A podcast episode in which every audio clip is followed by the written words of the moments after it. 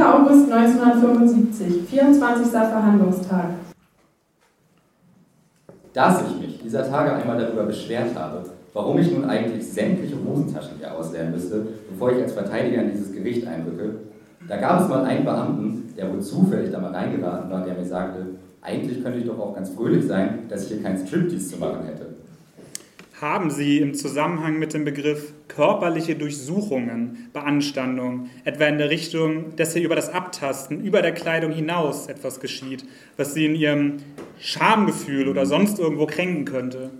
Ich würde hier etwas differenziert antworten. Also mein anwaltliches Schamgefühl wird hier täglich mindestens zweimal schwerstens verletzt. Aber was Ihre spezielle Frage angeht nach der Prozedur, es wird auch unterhalb der Jacke der Körper abgetastet und es wird der Körper weiter abgetastet bis zu den Füßen hinunter. Das ist nicht mehr Durchsuchung, das ist im Sinne des Paragraphen 81 körperliche Untersuchung. Aha. Gut, ich bin. Aber auch dann, Herr Vorsitzender, wenn Sie sagen, das tut ja nur ein bisschen weh, das ist gar nicht die Frage. Ja? Die Relevanz meines Antrages und meiner prozessualen Rüge ist, dass dem an sich selbst ist absolut unzulässig. Ja, das habe ich verstanden. Ich wollte nur nähere Aufklärung von Ihnen haben. Herr Rechtsanwalt von Plotnitz, Sie wollten sich zu Wort melden. Ja, ich möchte mich dem Antrag anschließen, den Herr Kollege Heldmann gestellt hat. Es geht ums Prinzip, das muss man doch mal sagen. Ja, nach drei Monaten stelle ich nun fest, dass das Prinzip erst für Sie wichtig. Sie hätten mir das längst sagen können, wenn Sie glauben, dass hier irgendetwas zu beanstanden ist. Das finde ich unglaublich, was hier stattfindet. Sie wissen ganz genau. Herr Rechtsanwalt von Plotnitz hat noch das Wort. Er hat nichts dagegen, wenn der Kollege Schilly sich kurz einschaltet. Dass schon seitens von der Verteidigung vor Beginn dieses Prozesses ganz klar diese Maßnahmen kritisiert worden sind. Sie wissen das. Sie wissen, dass wir an der Abschlussverhandlung nicht teilgenommen haben, aus dem Grunde, dass eine Durchsuchung stattfindet. Und wissen Sie, wenn Sie hier herablassend sagen, eine schonende Behandlung, eine schonende Behandlung, Herr Vorsitzender, ich will keine schonende Behandlung von Ihnen. Darauf kann ich verzichten, auf eine schonende Behandlung aber auch eine Behandlung, die eines Rechtsanwalts wirklich unwürdig ist. Und ich bitte, ich habe dieses Ritual hier vollzogen. Jedes Mal, wenn ich in diese Kabine gehe und ich muss sagen, die Beamten verhalten sich im Großen und Ganzen, da kann ich den Kollegen unterstützen. Hervorragend, durchaus. Aber wissen Sie, am ersten Tage sollte ich mich hier an die Wand stellen, an die Wand mit erhobenen Händen. Wollen Sie jetzt zu mir kommen? Hören Sie, ich komme nicht zu Ihnen. Sie haben das angeordnet dass sie an die Wand gestellt werden. Das will ich in der Hauptverhandlung erörtern. Wir führen gegenüber der Macht das Argument des Rechts ins Feld. Das ist der Punkt. Sonst noch einer der Herren Anwälte? Herr von Plotnitz. Ich muss dazu, bevor ich einen ergänzenden Antrag stelle, eine Erläuterung geben. Ich habe vor 14 Tagen mal das Vergnügen gehabt, nennen wir es so, vor dem Eingang für Verfahrensbeteiligte dem Herrn Oberstaatsanwalt Dr. Zeiss zu begegnen, beziehungsweise ihn zu sehen, aus einer Entfernung von ca. 10 Metern. Da es heiß war, trug er keine Jacke und diesem Umstand war es zu verdanken, dass man sehen konnte, dass der Oberstaatsanwalt Dr. Zeiss eine Faustfeuerwaffe bei sich Ich bitte Sie, ja? Von der hier gar nicht festzustellen ist, ob sie nun gut oder schlecht zu Hüfte stand. Die Frage, die mich interessiert, also, Herr Augenblick Anwalt. mal, Augenblick mal. Die Frage, die mich nun interessiert, ist folgende.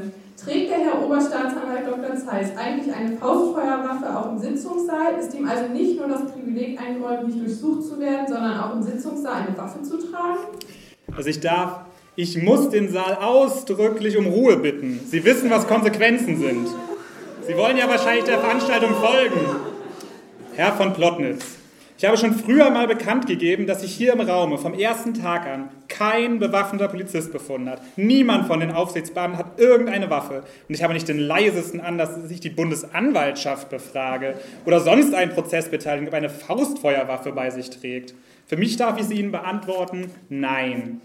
Will die Bundesanwaltschaft zu dem Antrag Stellung nehmen? Selbstverständlich. Ich habe jetzt das Wort und ich bitte mir auch das Wort zugelassen. Herr Rechtsanwalt Riede, unterbrechen Sie nicht. Ich kann Ihre Frage, eine polemische Frage im Übrigen, Herr Rechtsanwalt von Plotnitz. Eine polemische Frage? Sehr wohl eine polemische Frage, die kann ich Ihnen gerne beantworten. Selbstverständlich trage ich hier im Gerichtsgebäude keine Waffe. Aber nun hören Sie mal gut zu. Vielleicht möchten Sie die Dinge etwas verdrängen. Es soll mal in Berlin einen Richter gegeben haben, der, wenn er vielleicht eine Faustwaffe getragen hätte, heute noch am Leben wäre. Und ich lasse es mir von niemandem, auch nicht von Ihnen, verbieten, ob ich außerhalb des Gerichtsgebäudes bewaffnet bin oder nicht, dieses zu Ihrer Unterrichtung. Zum Schluss, Herr Rechtsanwalt Chili, noch ein persönliches Wort zu Ihnen. Normalerweise ist es der Grund, wenn irgendein Vorfall sich zum hundertsten Male ereignet, dem anderen Glück zu wünschen. Nun, wenn meine Strichliste stimmt, dann haben Sie sich vorhin gerade zum hundertsten Mal das Wort genommen. Auch in der wie in jeder Woche zu beobachtenden, schreienden und brüllenden Weise. Vielleicht sollten Sie sich mal an das Wort des großen Vorsitzenden Mao Zedong halten. Der hat 1924 schon gesagt, wer schreit, der hat Unrecht. Herr Rechtsanwalt Chili, bitteschön. Ich freue mich, Herr Zeiss, dass Sie so lernfähig sind und Chinesisch lernen und sogar Mao Zedong lernen. Das gefällt mir sogar recht gut. Und es ist allerdings die Frage, ähm, ob Verfassungstreue in Frage gestellt wird. Sie werden sich demnächst einer Überprüfung durch das Landesamt für Verfassungsschutz gefallen lassen müssen. Rechtsanwalt, ich bitte zur Sache. War das zur Sache, was Herr Zeiss gesagt hatte? Es war aber wenigstens etwas kürzer. Die humoristische Einlage war kürzer. Ach, darum geht es. Ja, darum geht es. Sie sollen jetzt zur Sache kommen. Ja, ja, ich komme zur Sache. Und es freut mich natürlich, dass Sie auch meine Ausführungen so aufmerksam verfolgen. Lautstärke, dass Sie sogar eine Strichliste haben und jetzt bei der Zahl 100 angelangt sind. Es wäre allerdings erfreulich, wenn Sie meine Ausführungen nicht nur der Quantität nach wahrnehmen würden, sondern auch der Qualität und sich mit der inhaltlichen Frage einmal beschäftigen würden. Was gesagt wird und was nicht. Und ich kann nur noch einmal, weil von der Würde heute die Rede war, also wenn Sie das ernst nehmen, dann würde ich schleunigst mit diesen Maßnahmen aufhören und dem Antrag des Kollegen Dr. Heldmann entsprechen. Wir werden dann die Sitzung morgen. Wollen Sie noch Stellung nehmen, Herr Bundesanwalt? Bitte sehr. Dankeschön. Ich hätte gern noch ein kurzes Wort dazu gesagt, ja?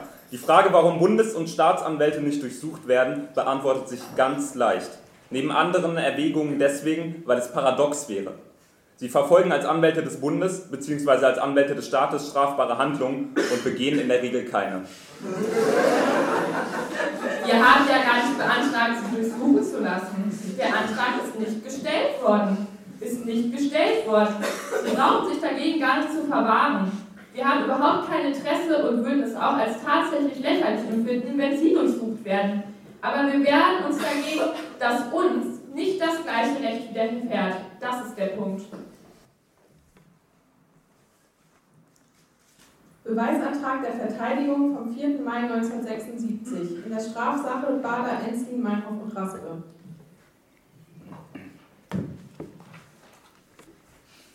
Es wird beantragt, erstens, den ehemaligen Chef der CIA, Herrn William E. Colby, zu laden über das State Department der USA Washington.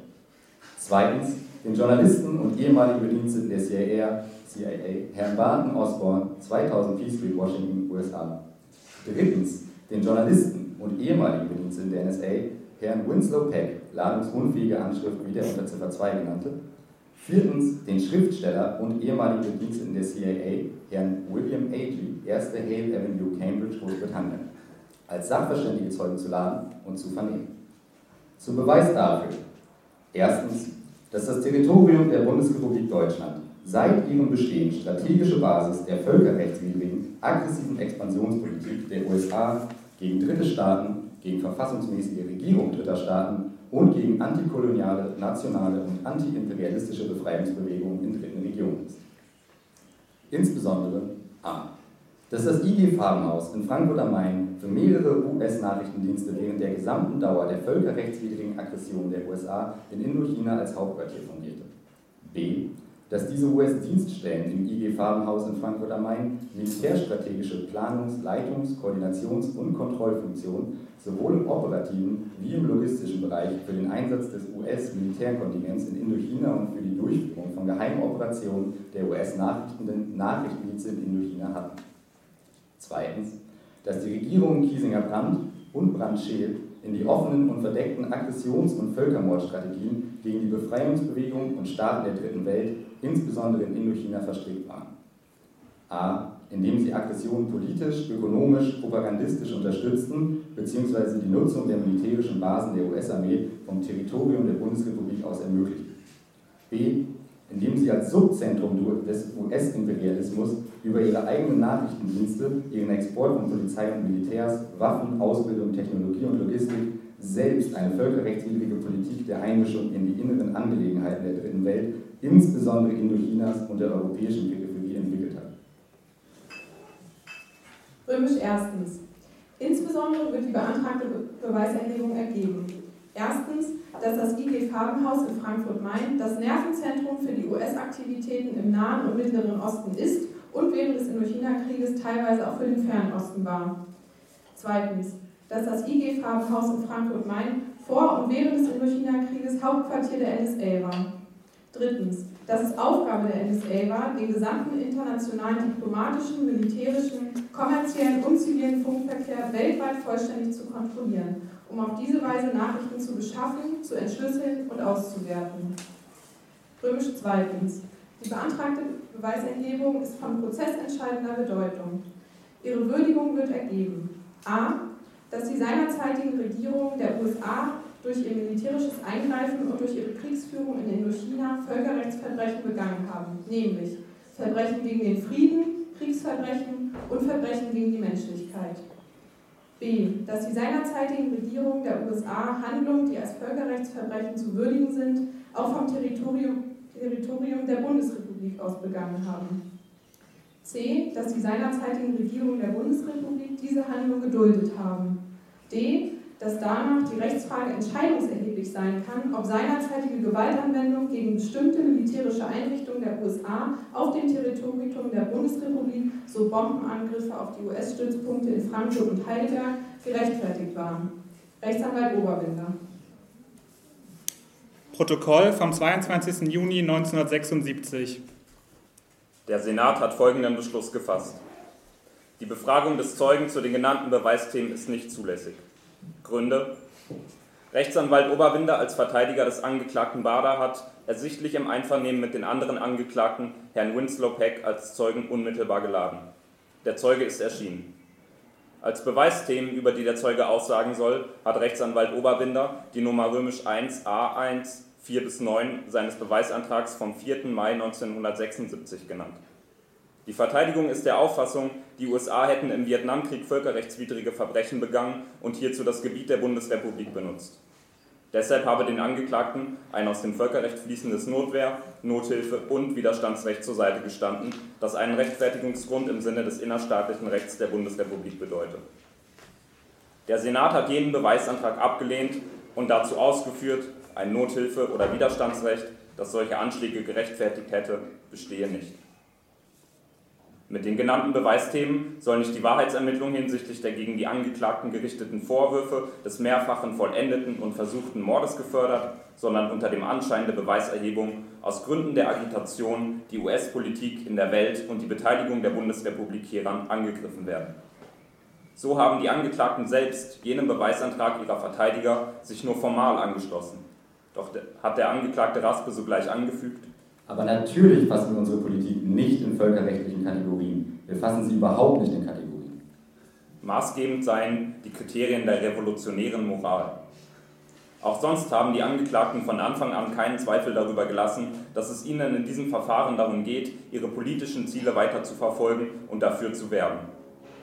Diese Ziele sind, wie sich aus zahlreichen Äußerungen der Angeklagten und der von ihnen ins Vertrauen gezogenen Verteidiger in der Hauptverhandlung ergibt, der politisch-militärische Kampf gegen die imperialistische Gesellschaftsform in der Bundesrepublik, die Schwächung des imperialistischen Weltsystems und die Stärkung der Stadtguerilla. Eine rechtliche Beurteilung der ihnen vorgeworfenen Taten lehnen die Angeklagten ausdrücklich ab. Die Raff, die Guerilla, ist nicht justiziabel.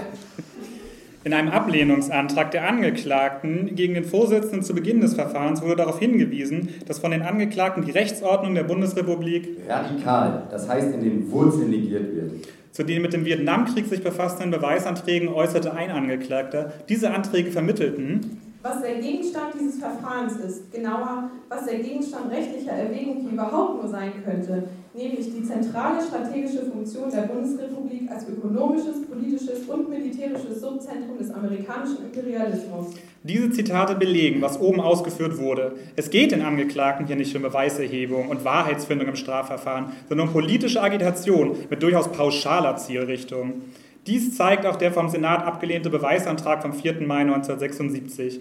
Danach war auch der jetzt unmittelbar geladene Zeuge Peck dafür benannt, dass das Territorium der Bundesrepublik Deutschland seit ihrem Bestehen strategische Basis völkerrechtswidrigen aggressiven Expansionspolitik der USA gegen dritte Staaten ist. All das ist einer Beweiserhebung nicht zugänglich. Und zwar auch insoweit, als sie dartun soll, das US-Hauptquartier in Frankfurt, Ziel eines der Sprengstoffanschläge, habe während des Vietnamkriegs Dienststellen beherbergt, die in diesem Krieg für die US-Streitkräfte eine wesentliche Rolle gespielt hätten. Und auch insoweit wäre eine Beweiserhebung nur Anknüpfungspunkt für die erwähnte rechtsfremde politisch-revolutionäre Agitation.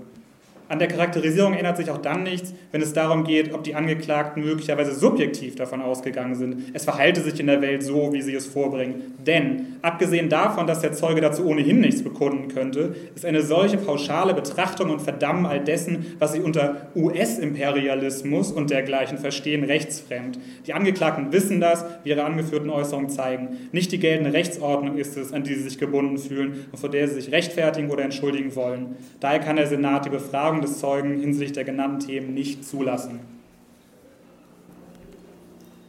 28.10.1975, 41. Verhandlungstag. Die Frage ist, wie kann ein isolierter Gefangener den Justizbehörden zu erkennen geben, angenommen, dass er es wollte, dass er sein Verhalten geändert hat? Wie? Wie kann er das in einem Stadium, in dem bereits jede, absolut jede Lebensäußerung unterbunden ist, ihm bleibt, das heißt dem Gefangenen in die Isolation bleibt, um zu signalisieren, dass sich sein Verhalten geändert hat, überhaupt nur eine Möglichkeit und das ist der Verrat. Eine andere Möglichkeit, sein Verhalten zu ändern, auf das der Bundesgerichtshof stützt, dass wir alle isoliert werden, hat der isolierte Gefangene nicht. Das heißt, es gibt in der Isolation exakt. So, Frau Meinhoff, ich, ich bitte Sie. Das hatten wir doch schon im Befangenheitsantrag. Entweder man bringt einen Gefangenen zum Schweigen, das heißt, man stirbt daran, oder sie bringen einen zum Reden und das ist das Geständnis und der Verrat. Und so, an der Realität gemessen, hat der Bundesgerichtshofbeschluss eine klare und definitive Aussage. Das ist Folter, exakt Folter, durch Isolation gibt definiert an diesem Zweck, Geständnisse zu erpressen, den Gefangenen einzuschüchtern, um ihn zu bestrafen und um ihn zu verwirren. Das ist das Geständnis des BGH. So, ich entziehe hiermit das Wort.